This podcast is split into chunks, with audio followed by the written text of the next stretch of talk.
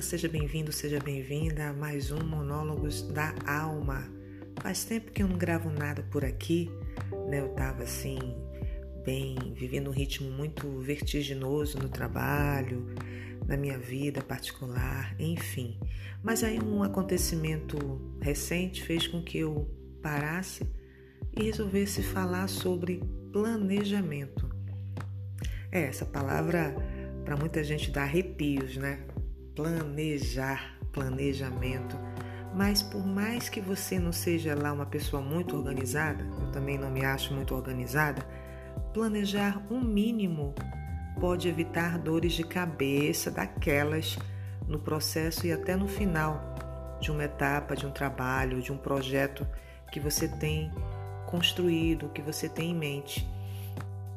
Eu falo isso porque eu fui, digamos assim, vítima de uma falta de planejamento, não minha, mas de outras pessoas envolvidas no processo. E muitas vezes, quando a gente não coloca no papel uma ideia, um desejo, um projeto, as chances dele apresentar problemas ou até fracassar são maiores.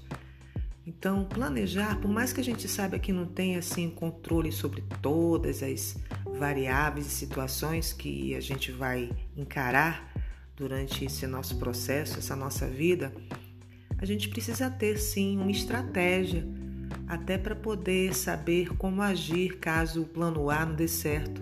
Aí a gente passa a ter o plano B, o plano C, o plano D e por aí vai. Então, por mais que você ache que é desorganizado, bagunçado, indisciplinado, tenta colocar no papel as tuas ideias, as tuas dúvidas, aquilo que você deseja almejar, alcançar. Nem que seja só uma listinha mesmo. Já ajuda bastante você a visualizar aí as etapas, os processos, os próximos passos.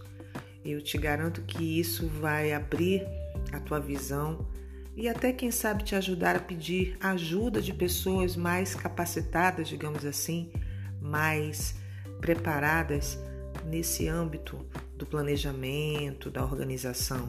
Então, que tal? Convido você a pensar um pouquinho. Vamos planejar um pouquinho para evitar dores de cabeça e evitar resultados não tão agradáveis lá na frente? Agradeço a você que me escuta aqui no Monólogos da Alma ele está sempre disponível aqui nessa plataforma e nas principais plataformas de podcast que nós temos aí na internet. Obrigada e a gente se vê no próximo episódio. Tchau, tchau.